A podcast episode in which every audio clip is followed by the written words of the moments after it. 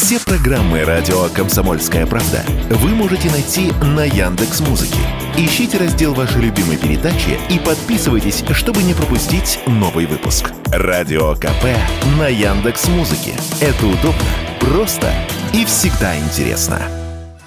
До 10, а то и 20% дач в каждом СНТ пустующие, полузаброшенные, а то и вовсе оставленные хозяевами участки, приводят известия данные риэлторов. Таким образом, в товариществах они числятся, но взносов от их хозяев не поступает. Именно это чаще всего является причиной неуплаты. Эти участки просто забытые. О проблеме говорят не одно десятилетие, и вот сейчас вновь появился повод вернуться к этому разговору. Крупные риэлторские компании направили в правительство предложение за долги, которые копятся три года и более, дачи изымать. Подобные предложения предложения время от времени звучат чуть ли не с советских времен. Только решения все нет, сказал Радио КП Андрей Туманов, руководитель общественной организации «Садоводы России» очередное э, теоретизирование. Пока, к сожалению, ну, какой-то рабочей формулы не найдено. А если мы будем упрощать изъятие тех же дачных участков, вот, максимально упростить, это просто откроет э, ворота для работы всевозможных рейдеров. То есть чем проще изъять,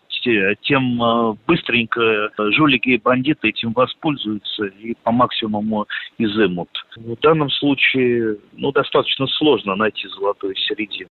При этом освободить такие полузаброшенные участки для новых владельцев означало бы решить сразу много проблем. Возможно, тогда бы и новые кооперативы можно было не создавать. Настолько таких участков по стране много, говорит Андрей Туманов из «Садоводов России».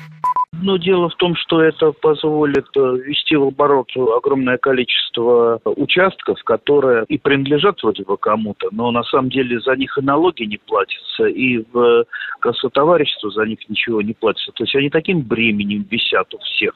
И у государства, и у местных властей, и у садоводов. Но, естественно, для риэлторов введение в оборот этих участков, это, в принципе, большая работа, потому что давным-давно не надо уже нарезать новые земли. Хватает и внутри садоводческих товариществ вот тех брошенных, чтобы обеспечить весь спрос и даже останется. В принципе, это надо делать, надо пробовать пытаться, поэтому мы можем похвалить э, риэлторов за попытку, но будет ли она успешна, Авторы инициативы уточняют, для минимизации рисков нужен механизм поддержки слабо защищенных слоев населения, то есть тех, кто дачу не бросил, но накопил долги из-за жизненных трудностей. Василий Кондрашов, Радио КП.